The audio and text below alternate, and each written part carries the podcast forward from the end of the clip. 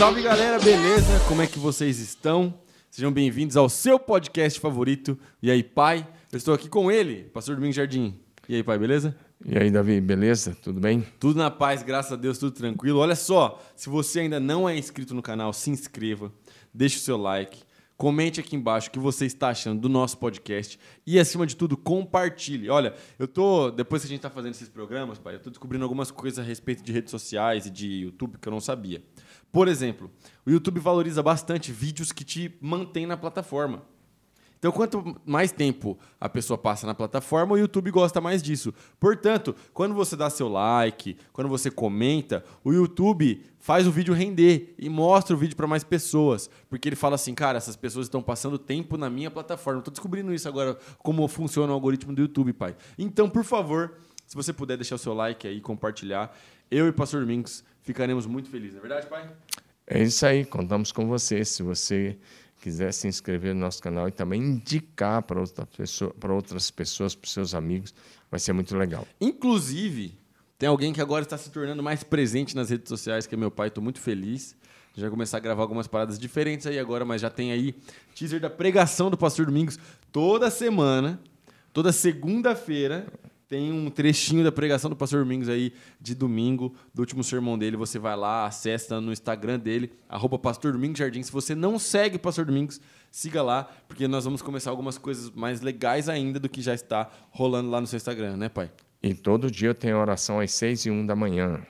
Quem não, ainda não entrou lá. Ao vivo? Ao vivo e a cores, no meu Instagram. Eu e a dona Rosane. Seis e um da manhã. E a gente tem um tempo tão precioso. Deus tem feito tantos milagres. É muito legal lá. E todo dia a gente acorda Pode falar. cedo, 5 horas. Ah, é, o Pastor Domingos vai bater 10 mil seguidores. Ajuda o Pastor Domingos a bater 10 mil seguidores. Acho que que tá vai... faltando 30 pessoas. Aí vai bater o arrasta pra cima. Olha só Aí, que da hora, é, mano. é ah, que louco, velho. Vou fazer stories isso agora pra galera te seguir. Olha só, mas aí, cara, é muito da hora. E essa live aí tá rendendo, né, pai? O pessoal tá curtindo. A live é muito legal e Deus tem feito muitos milagres. Nós começamos essa live no período da pandemia, depois eu dei uma parada no período daí dezembro, janeiro, e aí retomei, Já deu um ano de live? já deu um ano de live. A única questão é que eu fiquei dois meses parado. Não, mas é por Mas causa que... também- cada- Não, não foi deu- quando eu tive- Chegou a dois meses? Foi quando eu tive Covid, essas coisas assim, aí eu dei uma parada Não, mas tá retomei. boa. Mas, tá, mas tá rolando. Isso, normal, normal, não tem um dia que nós não estamos lá. A gente acorda cedo, 5 horas da manhã, e 5 e meia no máximo, algum dia, mas a maioria dos dias 5. Oramos primeiro a nossa parte eh, individual, e às 6 e 1 começa uma live orando com Jesus, muito, muito legal. Tem gente até do Japão que participa da nossa live. Tem gente É, de lá vários lugares. tarde, né? É. Hoje mesmo tinha gente do Japão, tem gente de outros países, tem gente da Europa. Tem uma, uma- uma- algumas pessoas brasileiras que moram lá que entram também.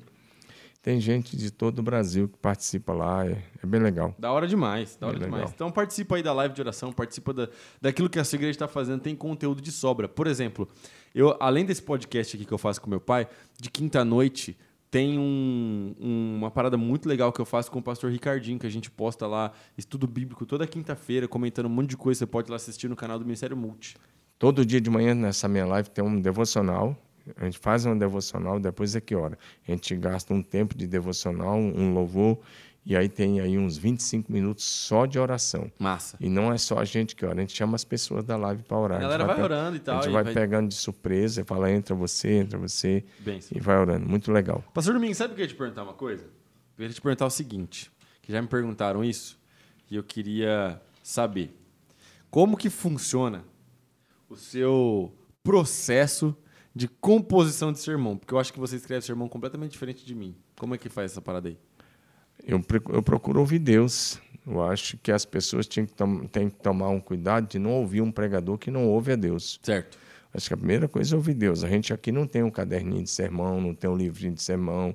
Eu não pego isso, eu não copio na internet, eu não copio ninguém na internet. Aham. Eu posso até pegar ideia de uma coisa que alguém falou, de pegar uma ideia de uma palestra, de um sermão. Eu, ouço. É, inconscientemente a gente é fruto de pessoas que a gente já ouviu. É, mas eu procuro ouvir Deus e procuro ver a necessidade do povo para aquele momento. Sim. Se eu sentir que, da parte de Deus, que a necessidade é falar de avivamento, eu vou falar de avivamento. Aham. É, se eu sentir que a necessidade é preparar a igreja, como eu estou percebendo isso, preparar a igreja para um tempo de avivamento e também para o tempo da volta de Jesus, eu faço isso. Aí a gente vai nessa direção. Sim, eu procuro ouvir, aí vou para a Bíblia, vou ler a Bíblia. Normalmente leio alguns comentários, né? E aí, aí a gente toca assim. É porque, por exemplo, eu, eu, eu também faço isso, só que eu faço de uma maneira que, assim, como eu, eu faço devocional todo dia, né? Devocional, tipo, estilo devocional mesmo, né? Para, vai lá, lê a Bíblia, ora, para um pouquinho, depois anota. E aí, normalmente, o meu sermão de sexta-feira sai do meu devocional. Eu tenho um- bloco de notas aqui, inclusive a gente estava olhando, e aí normalmente do meu devocional vai sair a, a, a palavra. Com você é mais ou menos parece assim ou não? Sim, sim. Muitas vezes é fruto do devocional, fruto da leitura da Bíblia. É quase impossível se dizer que faz sermão sem leitura de Bíblia. Sim. Como é que você vai fazer um sermão se você não tem um tempo com Deus um tempo com a Você Bíblia? segue ainda aquele roteirinho do, do seminário? Ou Não, não, meu, eu não sigo o roteiro do seminário mais. Como é que você está fazendo? Eu sigo. eu tenho a minha própria linha de fazer sermão. Eu gosto de um sermão muito bíblico. Eu gosto muito de enriquecer o sermão. Eu pego, se eu todo, eu procuro ser bíblico do começo ao fim. Eu Sim. procuro colocar um texto bíblico ou um versículo bíblico para cada parágrafo. Eu não gosto de pregar nenhuma ideia que para dizer "Ah, é a minha ideia. Eu não quero que as pessoas sigam a minha ideia. Eu não quero que elas sigam o que eu penso. Eu quero que elas sigam o que a Bíblia diz. Sim. Então eu procuro seguir exatamente assim. Assim diz o Senhor, porque a Bíblia é a palavra, Bíblia é a de, palavra Deus. de Deus. Cada vez que eu disser assim diz a Bíblia, eu estou dizendo assim diz o Senhor Deus. Então eu recheio meu sermão, além do texto básico que eu uso, eu assim às vezes é cada frase um texto ou cada parágrafo um texto. E eu chamo isso de enriquecer o texto É. com a Bíblia para que o sermão fique o mais bíblico possível. Eu quero que elas, porque assim notícia de eh, que, que sai no YouTube, Facebook, no Google, todas, as, todas as mídias sociais que estão aí, Aham. eles já estão cansados. Não adianta eu chegar lá e falar, ah, é porque lá tá, no Afeganistão está acontecendo isso, lá em São Paulo está acontecendo isso, lá em Brasília. Perfeito. Eles já viram isso. É, não, total. Eles já viram isso. Eles estão cansados disso. Todo mundo tem um celular, está todo mundo vendo isso. Eu tenho que chegar e dizer: assim diz o Senhor. E eu gosto de falar de fé, gosto de falar de esperança, de perseverança, da visão vitoriosa do futuro, que aliás é o nosso tema de hoje. A visão era, o tema de hoje, era o tema para ser visão vitoriosa do futuro. Eu gosto de, de encorajar o jovem a vencer, eu gosto de encorajar as pessoas a andar em fé, a confiar em Deus e a buscar os milagres do Senhor. Sabe por que é interessante você estar falando isso, pai? Porque assim, ó, por exemplo, eu, na minha, na minha concepção, e eu tenho certeza absoluta que você concorda com isso, porque eu aprendi isso com você, tem que haver uma diferença entre o pastor e entre as outras vozes que se comunicam com as pessoas. Sim. Por exemplo, eu assisto só esporte, basicamente. Eu não, eu não vejo muita TV. O que eu assisto na TV é esporte e às vezes alguma série que, eu, que eu, a Jamila quer assistir comigo, tá alguma parada assim, mas é mais difícil, porque a gente tá sem tempo pra ver série. Inclusive a Jamila fica brava comigo porque ela começa a ver uma série comigo e depois eu não consigo mais assistir. Você está entregando ela aqui. né? Aí, não, eu não tô entregando, tô falando a verdade. Mas só que é a parada. É. Uma palavra. é Óbvio que a gente vai motivar as pessoas. A gente sempre tem algo positivo a dizer e para abençoar as pessoas. A gente sempre vai ter- tra- tentar trazer essa palavra. Porém, é o seguinte. É, Mensagem motivacional, todo mundo já fala. Eu falei de esporte porque, por exemplo, eu vejo os técnicos. Às vezes eu vejo um, um- um- técnico de futebol americano. Os caras falam bem. Aí eles falam depois da entrevista. Você vê a, a- a coletiva dos caras com o time, eles falando. É bonito, é inspirador. Agora, eu não sou o técnico de futebol americano. Entendeu? A minha mensagem, ela não pode ser a mesma mensagem motivacional que o coaching tá falando lá no Instagram. Eu sou chamado para falar sobre Jesus, entendeu? Então, o cara tem que, quando ele entra aqui na igreja, é, é, não só na nossa igreja, mas qualquer outra igreja, e ele não ouvir, ele ouvir outra coisa que não seja sobre Jesus, então aí não fez diferença nenhuma. Porque palestrante por palestrante tem um monte. É por isso que eu estava te perguntando a respeito da, da- do sermão e da composição do sermão e tudo mais. Porque a nossa missão é sempre pregar o evangelho de forma prática, de forma aplicável, de forma que essa pessoa consiga compreender e viver a fé no dia a dia dela, mas é a mensagem da fé, é a mensagem sobrenatural. Se quiser ouvir mensagem motivacional, tem os coaches aí. Então é só seguir o coach. Então, então vai nessas palestras, faz um curso de coach e segue. Agora, nossa missão aqui é pregar que Jesus é o Cristo. É pregar a palavra de Deus. Nesse período é falar de esperança é levar as pessoas a vencer o medo, Sim. levar as pessoas a olhar para frente, levar as pessoas a crer que é possível viver uma vida bonita Sim. acima da, de tudo que nos aconteceu nesses últimos ah, tempos aí e que é possível também aquela pessoa que às vezes levou uma vida toda errada é possível virar a página Sim. é possível ter um novo começo é possível virar a página fechar o livro esquecer o passado e começar uma nova história não é que vai deletar da mente mas é possível começar uma nova história com Cristo Jesus. Então, nós pregamos sobre a nossa vida antes de Cristo, nosso encontro com Cristo e depois do encontro com Cristo, a nossa caminhada com o Senhor em fé, na dependência do Espírito Santo e pela palavra de Deus. Tudo que pregamos e o que pregamos também quando falo de esperança, não é só esperança só para essa vida, mas a esperança da vida, da vida eterna, eterna, a garantia, a certeza da vitória sobre a morte, a certeza de que um dia os que morreram em Cristo ressuscitarão dentre os mortos,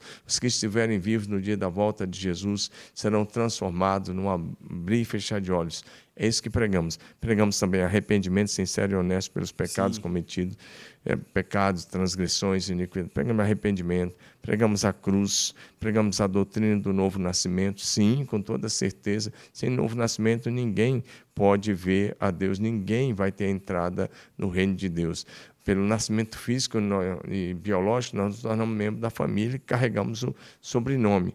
Mas pelo nascimento, pelo novo nascimento, nós nos tornamos membros da família de Deus. E aí pregamos uma vida cheia do Espírito Santo, sobre a necessidade de uma vida na plenitude no poder do Espírito Santo. E pregamos também, claro, sobre a exaltação de Jesus a morte, sepultamento, Sim. ressurreição, a subida ao céu. Pregamos que Jesus é o Senhor de, dos céus e da terra, o nome sobre todo o nome no céu e na terra, e mais ainda, que em breve ele voltará. E essa parada é maravilhosa porque assim, você falou exatamente aquilo que eu ia falar. A gente fala sobre esperança, por exemplo, mas se o cara escrever lá mensagem sobre de esperança no YouTube, vai aparecer um monte de coisa. Sim. A diferença é, é a via pela qual a gente é, é, enxerga e encontra esperança. Porque o mundo todo vai dizer que você encontra esperança se você, sei lá, se você trabalhar mais, se você ganhar mais dinheiro, se você ficar muito rico, se você fizer isso aquilo, se você fizer tal viagem, se você for para tal lugar, se você ler tantos livros, se, é, é né? Tipo, sete passos para é, é, é a, a paz de espírito é, oito passos para uma vida, não sei que lá das quantas. Beleza, cara. É, é, amém. Deus abençoe. Se você quiser seguir oito passos do cara que mora lá em Nova York, não tem nada a ver com a sua realidade, amém. Mas qual que é o negócio, cara? A gente vai falar sobre esperança pela via do Senhor Jesus. Sim. Sacou? Então, aí a gente olha para a palavra e vê o que, que a palavra de Deus tem a me dizer a respeito da esperança. Então, a palavra de Deus vai me dizer que quando eu deposito a minha esperança no Senhor Jesus, essa esperança é como uma âncora. Então, só aí a gente já tem uma parada muito mais legal para a gente pensar, bom, qual que é a função da âncora? Ela mantém o barco no lugar. Então, a minha esperança em Jesus vai me manter no lugar certo. Que lugar certo é esse? É a vontade de Deus. Olha só que coisa maravilhosa. Então, a gente olha para a palavra de Deus e a palavra de Deus ela, ela, ela é viva, ela é eficaz e ela traz é, é uma mensagem poderosa ao nosso respeito. Agora, a gente tem que olhar para a palavra de Deus sempre encontrando Jesus, porque também tem gente que usa a palavra de Deus sem encontrar Jesus, pai. Esses dias eu estava vendo, por exemplo, uma live no Instagram de um cara, e ele é consultor financeiro e tal, de ações e tudo mais, e o cara falou assim, pai, desse jeito, no Instagram não, perdão, no YouTube, ele falou assim, ele falou, tudo que você precisa saber para ser rico foi um cara que escreveu na Bíblia lá lá no livro de Provérbios e o nome dele é Salomão. E aí ele fez uma, live, uma, uma série de lives no Instagram dele. Ele fez é, é, um mês inteiro lendo um capítulo de Provérbios por dia, apontando para esse negócio de ganhar dinheiro, mercado financeiro e tal. Tirando completamente a parada da, daquela sabedoria, que é a Saindo sabedoria que contexto. aponta, aponta para Jesus. Mas olha só, olha só, olha só que maluquice, cara. Então, se a gente não tomar cuidado, tem é, é, pastor, teólogo, pregador caindo nesse erro e usando a sabedoria bíblica sem apontar para Jesus, entendeu?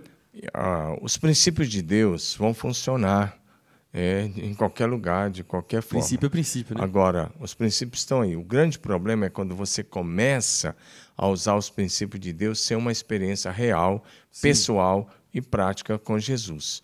Então, é a mesma coisa de quem pega os princípios de Deus sobre a família, sobre o casamento, sobre a educação de filhos. Vai funcionar? Vai. Vai. Se, se você, por exemplo, aplicar os princípios da Bíblia sobre o casamento, vai, o seu casamento vai ser melhor? Vai ah, sobre a educação de filhos, você vai ter uma família bonita? Sim. Com certeza. Porque os princípios de Deus vão funcionar em qualquer lugar e você vai ser abençoado. Se você usar os princípios financeiros de Deus. Sabe, a Bíblia tem é, 32 mil versículos, cerca de 32 mil versículos por aí. Sabia que desses 32 mil versículos, 2.350 versículos falam sobre finanças Dinheiro. ou administração financeira. É. São parábolas, são histórias e ensinos direto também sobre administração financeira. Uhum. Porém, uma das coisas que Jesus foi muito claro a, a, dizer é que nós não podemos amar a Deus e amar o dinheiro. É, o dinheiro pode ser útil e é necessário para a nossa subsistência, sim, desde que ele não ocupe o lugar que é apenas de Deus no nosso coração. Sim. Nosso coração tem que ser é, tão somente voltado para Jesus e nós não podemos de forma alguma, de forma alguma, é, deixar que o dinheiro ocupe o lugar que é de Deus. Você pode e deve ganhar dinheiro, você pode e deve ser próximo e nós oramos por isso, nós abençoamos por isso, nós ensinamos as pessoas a ser próximo, guardando os princípios da palavra de Deus, mas desde que o seu coração seja 100% do Senhor, desde que você use o dinheiro para servir a Deus e abençoar as pessoas e não usar pra, para pisar nas pessoas, para poder ter posição financeira. Isso é bem diferente. Então, o ímpio vai usar é fazer qualquer coisa para ter dinheiro, pisar em quem ele quiser. O servo de Deus vai usar o dinheiro para abençoar as pessoas, abençoar o reino de Deus e sustentar a sua casa, a sua família e prosperar, mas vai fazer de tudo isso apenas um meio para servir melhor a Deus. É porque ele vai anular é, o, o contexto desse que esse livro foi escrito, o contexto que essa sabedoria foi recebida, só para pro, aquilo que ele está buscando. Então, por exemplo, igual você falou, o princípio vai funcionar. Então, está lá na Bíblia é, é, é, que a gente não deve ser preguiçoso, certo? Sim. Vai ter com a formiga preguiçoso. Então, está na Bíblia que a gente tem que trabalhar. Então, a gente tem que acordar cedo, tem que trabalhar. Está lá na Bíblia que a gente não deve amar o sono. Porque aquele que dorme demais ama o sono, ele vai empobrecer rápido, não é isso? Sim. Então, beleza. Então o cara pega esses princípios e ele fala assim: bom, então eu tenho que trabalhar bastante, não devo ser preguiçoso, não tenho que ficar dormindo até meio-dia, tenho que acordar cedo, sair de casa e vencer. Ok. Só que ele anula todo o fato de que por que, que ele tem que fazer isso? Por que essa, essa sabedoria foi derramada? Qual é a motivação? Onde deve estar o coração dele derramado? De onde vem essa sabedoria que foi derramada sobre Salomão para escrever esse livro. Ele, ele, ele provavelmente nem sabe do contexto de que Salomão recebeu essa sabedoria do próprio Deus. Sim. Que ele teve um encontro real com Deus. É, o Senhor apareceu a ele em visão duas vezes. E, deu, e, e, Deus falou: pede qualquer coisa, e ele pediu sabedoria. Então, é, a gente tem que olhar, e é por isso que eu estava falando sobre essa questão de sobre pregação com meu pai e sobre como a gente enxerga as coisas, porque a gente, como cristão, enxerga o mundo diferente das pessoas que não são cristãos. É, é, é, você é todo dia bombardeado de informação, igual meu pai falou. Então você tem Twitter, meu, o Twitter provavelmente é rede social, pai. Você não usa Twitter e eu nem te aconselho muito a usar na real. O Twitter provavelmente é a rede social mais tóxica que a gente tem hoje. Todo dia é uma briga diferente no Twitter. É, mas tem as coisas também sai muita notícia primeiro lá. Então é muito interessante para ler notícia. Mas é, o Twitter tem muitas vozes. A, a, rede social da plataforma para muita gente. O Instagram tem muitas vozes. A rede social da plataforma para muita gente. O YouTube tem muitas vozes e por aí vai. Mas a questão é, nós não somos chamados para formar a nossa opinião e a nossa mente mediante as vozes desse mundo, mediante aqueles. É óbvio que a gente tem que andar informado, é óbvio que a gente tem, que andar é, é, é, atento ao que está acontecendo, mas você não foi chamado para formar a sua mente mediante as vozes desse mundo e aquelas pessoas que enxergam esse mundo com outras lentes que não seja a palavra de Deus. Paulo vai nos dizer em Colossenses capítulo 3 que a gente deve pensar nas coisas do alto.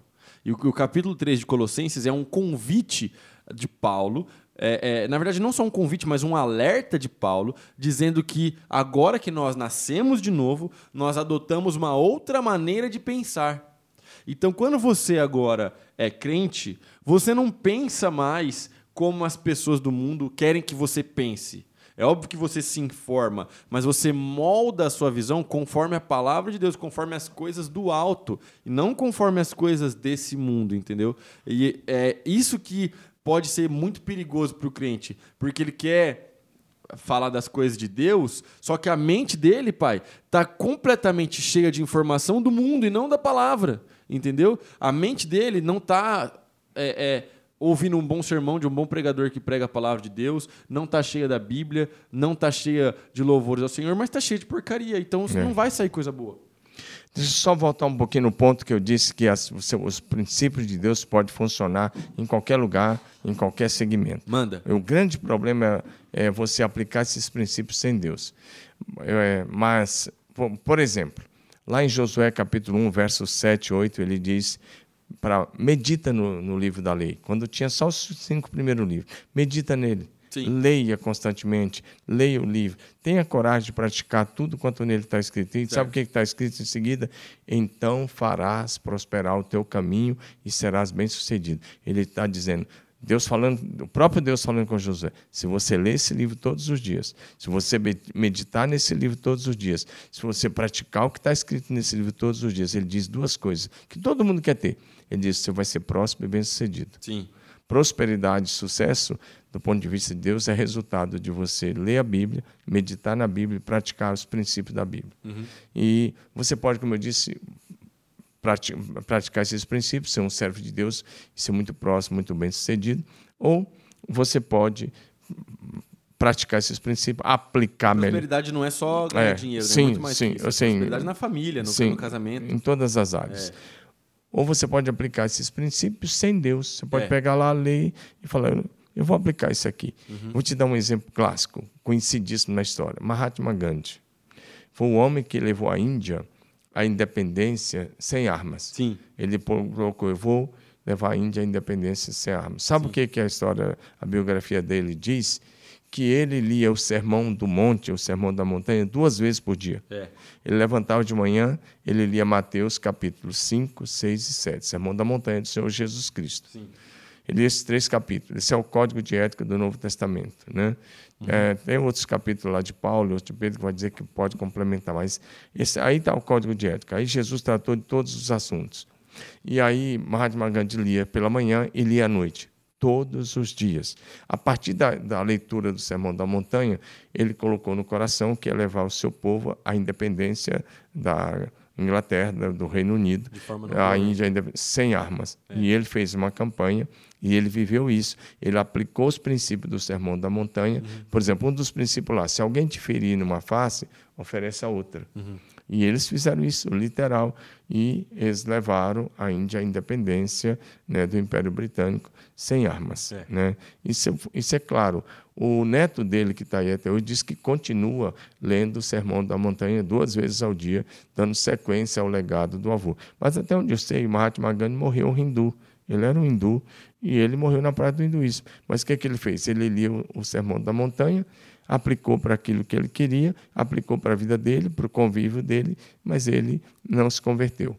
Mas aplicou e funcionou. É. E levou uma nação enorme à independência, baseada nos princípios de Jesus, sem escrito Jesus. por Mateus, sem Jesus. Ele é. aplicou os princípios de Jesus sem Jesus.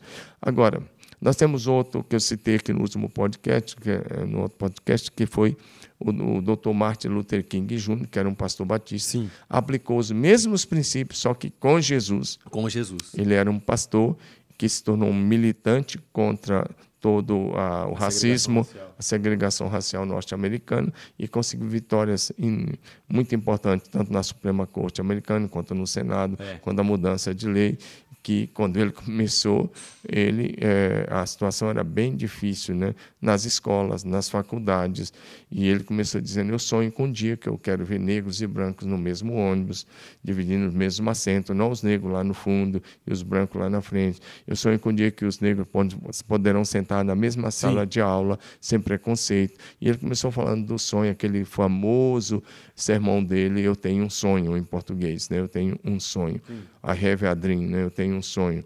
E um, um, um, discurso muito famoso dele, e ele começou a escrever do sonho que ele tinha para a raça dele.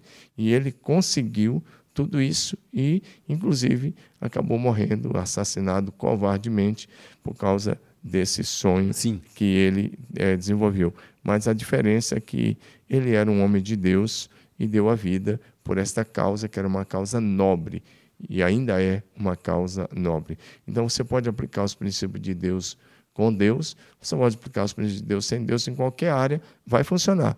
E mas nós não, não, não ficamos pregando para simplesmente, ó, você tem que ter autodisciplina, sim, para ler a Bíblia, você tem que ter autodisciplina. É. Para orar, você tem que ter autodisciplina. Para jejuar, você tem que ter autodisciplina. Senão você não ora, você não lê Bíblia e você é, não vai ter vida com Deus. A Mas a, é muito mais forte do que. Só queria dizer que Jesus não veio para tornar a nossa vida melhor. Isso que eu ia falar, pai. Jesus não veio para tornar, simplesmente para você ter um casamento melhor, para você ser próximo financeiramente, ser próspero na família, ser próximo, é, ser, desculpe, ser próspero. Não veio para te fazer próximo na família, simplesmente fazer próspero no seu negócio, fazer próximo, fazer você próximo, é, próspero, quase não estava saindo, uhum. fazer você próximo em toda. Não foi para isso que ele veio.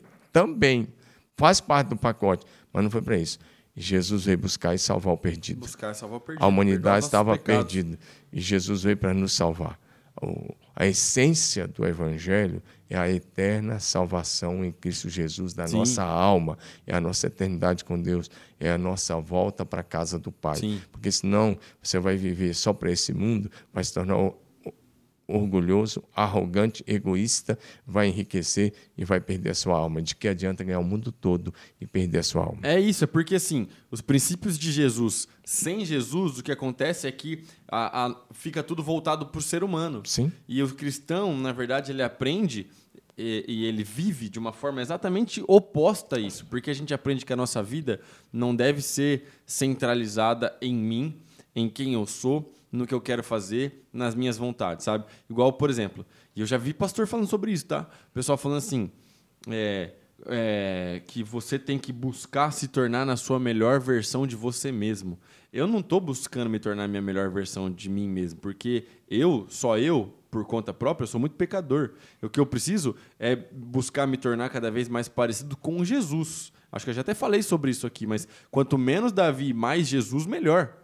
Então, o princípio de Deus sem Deus faz com que eu fique olhando somente para o meu umbigo, faz com que eu, então, eu vou fazer as coisas buscando o meu bem-estar, igual você falou, buscando a minha é, é, é, a, buscando a minha própria vida, buscando os meus próprios meios para as minhas próprias finalidades. Mas, na verdade, Jesus nos ensina o oposto. Inclusive, o Novo Testamento é maravilhoso, porque uma das coisas que ele nos ensina é que você é bem sucedido também quando seu irmão está indo bem. Sim. Olha que coisa maravilhosa. Sim, sim. Então, assim, é, é a, o mundo vai te dizer: você é bem sucedido quando você está indo de vento em popa, quando você está cheio de dinheiro no bolso, quando você está é, é, no shape, quando você está fazendo isso, aquilo, viajando. E Jesus vai dizer que você é bem sucedido quando você está abençoando seu irmão quando você está é, tá orando pelos seus inimigos, quando você caminha uma segunda milha, quando você vive em comunidade, é, é, é, apoiando uns aos outros, orando uns pelos outros,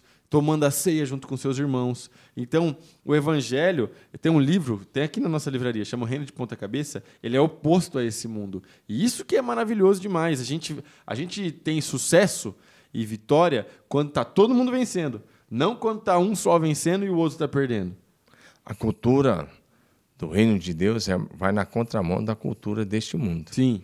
É, nós viver o evangelho é viver a contracultura deste mundo.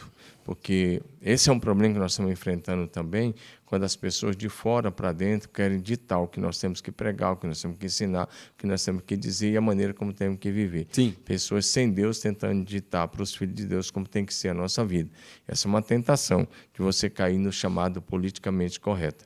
Mas é, o Evangelho, a proposta do Evangelho é outra. Na proposta do Evangelho é assim: melhor coisa é dar do que receber. Sim. Na proposta do Evangelho, você é, recebe, você celebra e você reparte. Essa é a proposta do Evangelho de Jesus Cristo. Então, Jesus não veio para tornar a gente é, prósperos e egoístas. Jesus veio para nos tornar salvos, É. para nos tirar do caminho da perdição para o caminho da salvação. E é claro que uma pessoa se convertendo, ele vai ter um casamento melhor, família melhor, ah, finanças equilibradas. É claro que ele vai sair, vai prosperar, vai, vai ter uma visão de futuro muito grande, porque ele vai enxergar as coisas que antes ele não enxergava. Nós vamos trabalhar muito isso na vida dele. E nós vamos dizer, você precisa ser próximo. Sim, é uma bênção, desde que você não troque isso pela glória da eternidade. É. Não vale a pena trocar a glória da eternidade por qualquer prazer dessa vida, por qualquer coisa desse mundo. A verdade, quanto mais cheio de Jesus você tiver, mais as coisas desse mundo vão perder o brilho para você. O que vai brilhar mesmo é Jesus, porque o cristianismo é Cristo, nada mais, nada menos. É, e, e caminhando para o final já, é interessante porque isso que você falou faz todo sentido quando a gente olha, por exemplo, para Salmos capítulo 1, quando ele vai falar que bem-aventurado é aquele que tem o seu prazer na lei do Senhor. É óbvio que o salmista escreveu a lei do Senhor porque a Bíblia ainda não estava composta. Mas hoje a gente tem Gênesis ou Apocalipse. Então, bem-aventurado é aquele que tem o seu prazer na palavra de Deus. Sim. Bem-aventurado é aquele que medita na palavra de Deus de dia e de noite. Esse bem-aventurado, mais que feliz, abençoado, ele é como uma árvore plantada na beira de um riacho, certo? Então essa árvore ela nunca vai morrer, ela nunca vai se secar, ela nunca vai murchar. Ela vai ter é, as suas folhas bem verdinhas, ela vai ser uma árvore bem saudável. Ela vai dar fruto no tempo certo. É isso que o Salmo diz. Vai dar fruto no tempo certo e tudo que fizer ele vai ser bem sucedido. Tudo que fizer, ele vai prosperar. Então, é, essa árvore somos nós, né? Nós somos Jesus, a jardineira as árvores somos nós. Tem um meme antigo isso aí. Mas, enfim, essa árvore somos nós plantados na beira do riacho, que é a palavra de Deus, regados pela palavra de Deus, e assim a gente dá fruto no tempo certo. Quando a Bíblia fala de fruto, não é só ganhar pessoas para Jesus, claro que é, mas fruto também é fruto de transformação pessoal. Gálatas 5, 22, os frutos lá que a gente tem, são frutos que eu tenho que dar, entendeu? De mudança de mente e mudança de comportamento. Então aí a gente dá esses frutos no tempo certo e assim a gente glorifica Jesus. É isso aí, é isso aí mesmo. E não é só isso. Se você está em Cristo, você tem que produzir fruto digno do arrependimento. É, É, a sua vida velha e a sua vida nova. sim. Se você está em Cristo, então tem que produzir fruto digno de É. arrependimento. Porque senão você vai simplesmente ser um religioso. Nós não estamos aqui para formar você um religioso.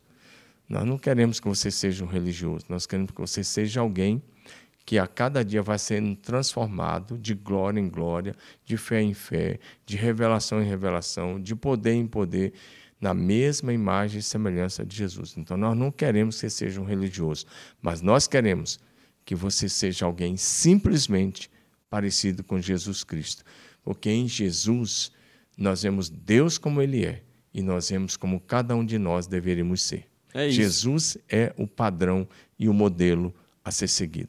Por isso eu disse, eu repito, o cristianismo é Cristo, nada mais, nada menos. É isso, pai. É, é, Hebreus capítulo 1 vai dizer que Jesus é o resplendor da glória de Deus.